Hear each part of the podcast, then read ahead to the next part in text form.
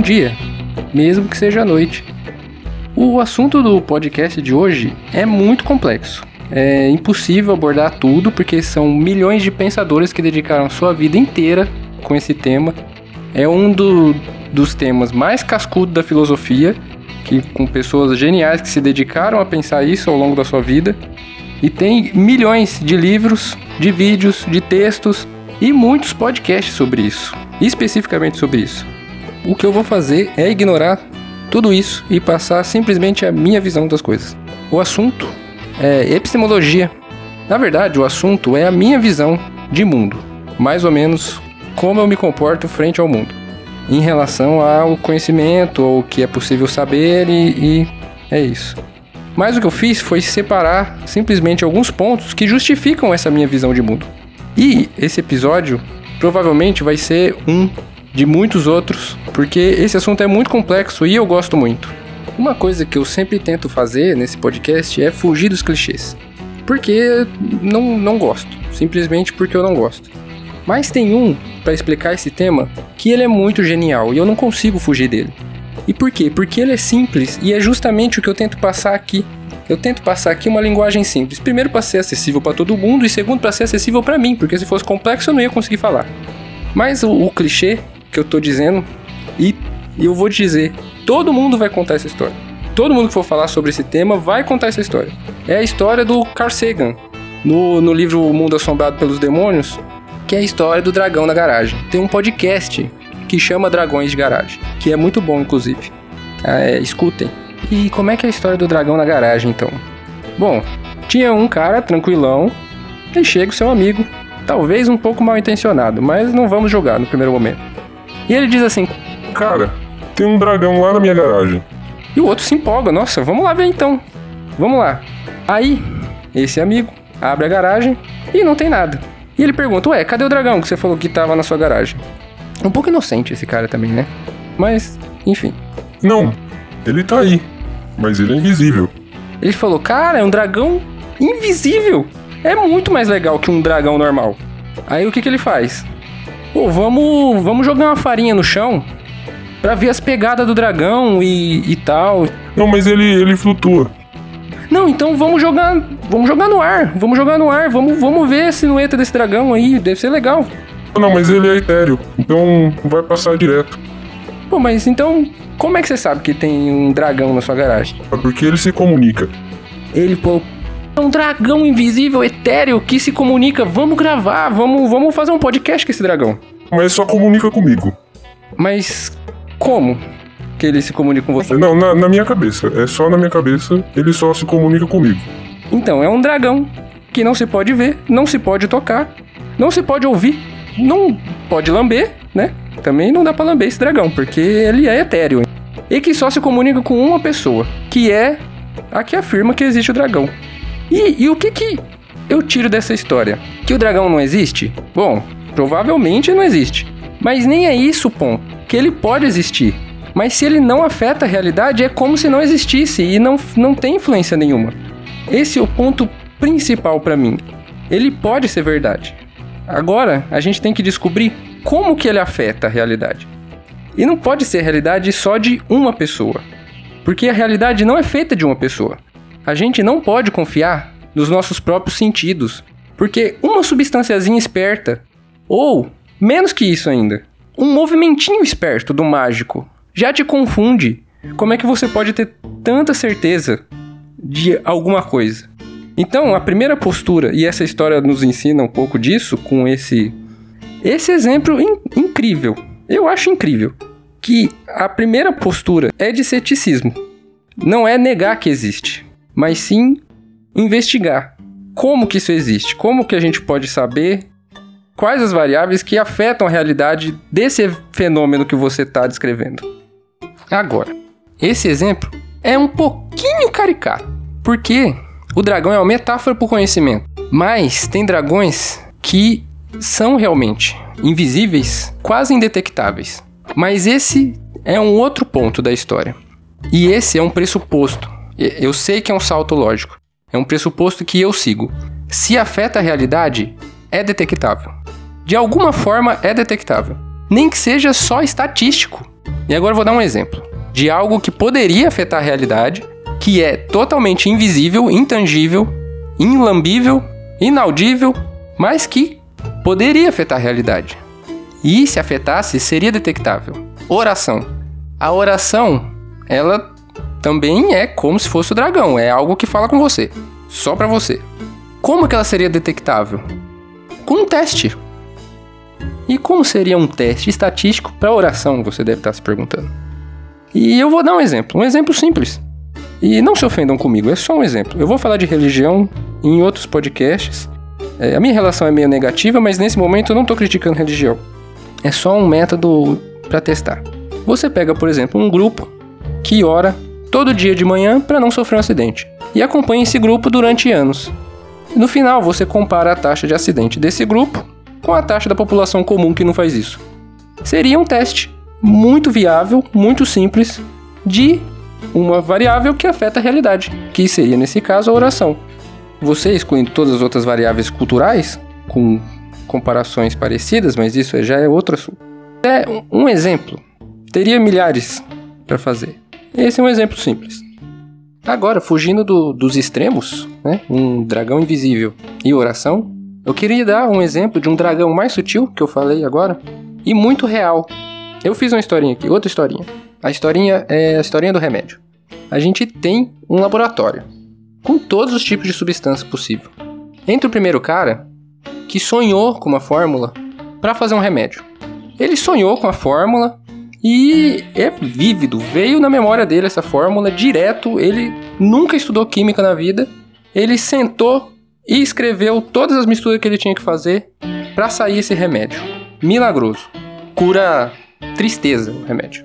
Sem danos físicos, né? Que tem muito remédio que cura tristeza, mas tem alguns efeitos colaterais. Esse não tinha. É um remédio para tristeza mesmo. Você toma e fica feliz. Esse é o primeiro, é o primeiro sujeito. O cara que fez o remédio A. Agora vamos pro sujeito B. Ele não sonhou com a fórmula. Ele estudou tudo que a gente acumulou de conhecimento que já foi testado sobre química para desenvolver a fórmula, para tentar contrabalançar esses efeitos fisiológicos da tristeza. E ele foi, sentou e escreveu a fórmula e sintetizou o remédio B. Então, o remédio A, o cara sonhou com a fórmula, o remédio B, ele usou todo o conhecimento anterior que a gente tinha já acumulado sobre isso para basear a sua fórmula do remédio. Aí veio o sujeito C. Ele também vai fazer um remédio para tristeza. Só que quando ele estava analisando todo o conhecimento de química que a gente acumulou até hoje na humanidade e todo o conhecimento de fisiologia da tristeza que a gente tem até hoje, ele viu que tem milhões de fórmulas de fazer o remédio. Ele pode atacar por milhões de frentes, porque isso é um fenômeno extremamente complexo, que a gente nem conhece ele inteiro ainda. A gente conhece uma parte, e baseado nessa parte, a gente pode tentar formular alguma coisa que combata isso. Mas a gente não sabe tudo. Então ele viu que tem milhões de formas de fazer esse remédio. Então o que, que ele fez? Ele fez uma e testou. O que, que ele vai fazer? Ele fez essa fórmula, desenvolveu essa fórmula e ele vai testar numa população menor de animais, geralmente o começo é com animais, para ver se o remédio é seguro, porque ele pode ser tóxico, você pode tomar e pode morrer. Mesmo que toda a teoria faça sentido e a química esteja perfeita, é um fenômeno ainda não totalmente conhecido e tem variáveis que a gente não controla. Então ele vai testar para ver se é seguro. Sendo seguro, ele vai para a próxima fase do remédio ele vai testar numa população pequena para ver se realmente combate o que, aquele, o que aquele remédio diz que tem que combater. Então ele vai testar numa população maior. E se for liberado nessa população um pouquinho maior, ele vai liberar o remédio.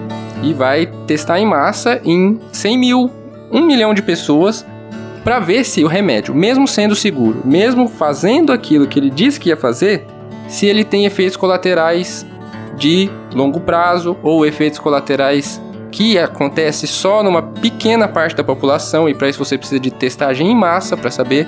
Esse é o remédio C, é o Alegria 5000. Agora, eu pergunto para você, querido ouvinte, qual desses remédios você confiaria mais? Qual deles você confia mais? No cara que sonhou com a fórmula e escreveu o remédio, no cara que se baseou em todo o conhecimento de química e fisiologia que a gente tinha anteriormente e fez um remédio, ou no cara que além de se basear em todo o conhecimento que a gente acumulou até agora, que seria útil para o desenvolvimento do remédio, ainda testou esse remédio posteriormente.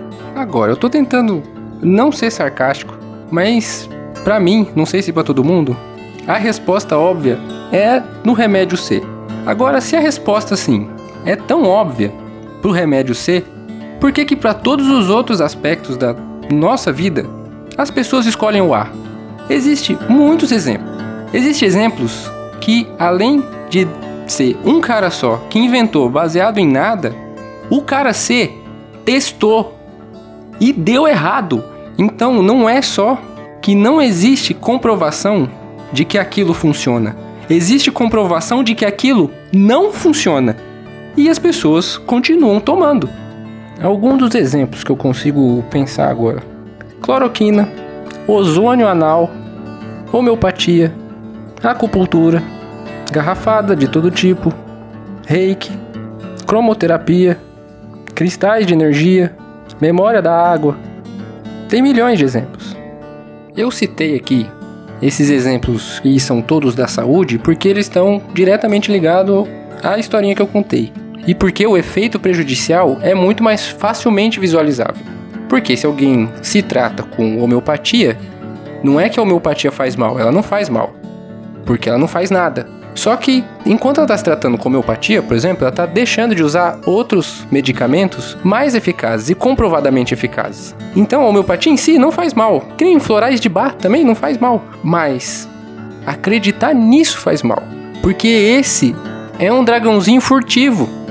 Não é um, um, um dragãozão fácil de, de ver que não existe é um dragãozinho furtivo e ele causa danos reais nas pessoas. Então o que, que eu tô querendo dizer? Que o método científico é infalível? Não, ele não é infalível. Mas que, até hoje, essa é a melhor maneira que a gente conseguiu inventar de separar ficção de realidade. É simplesmente isso. É o que a gente tem, é o melhor que a gente tem. E o mais bonito disso tudo é que o método científico está submetido ao método científico. Então ele evolui, ele acha métodos melhores que substituem os antigos. E é acrescentado a isso mais conhecimento e outras formas de fazer as coisas. E essas formas vão se provando serem melhores para separar o que é ficção de realidade. E existem muitos outros pontos a favor disso. Eu estou aqui só explicando um deles porque eu já me alonguei demais nesse podcast.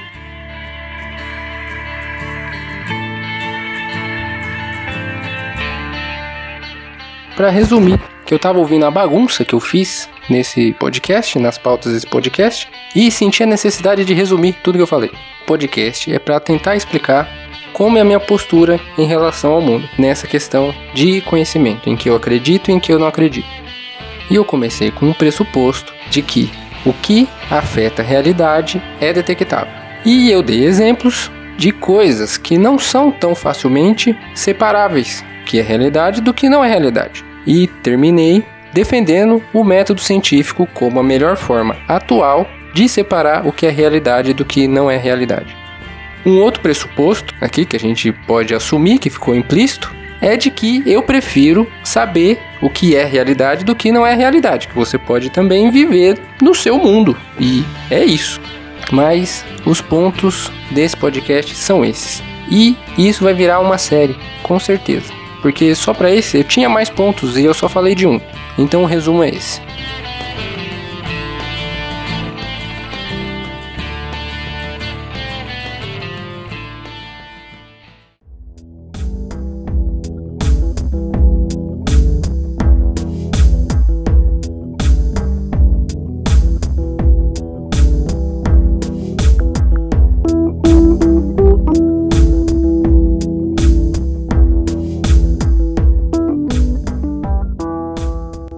Então é isso.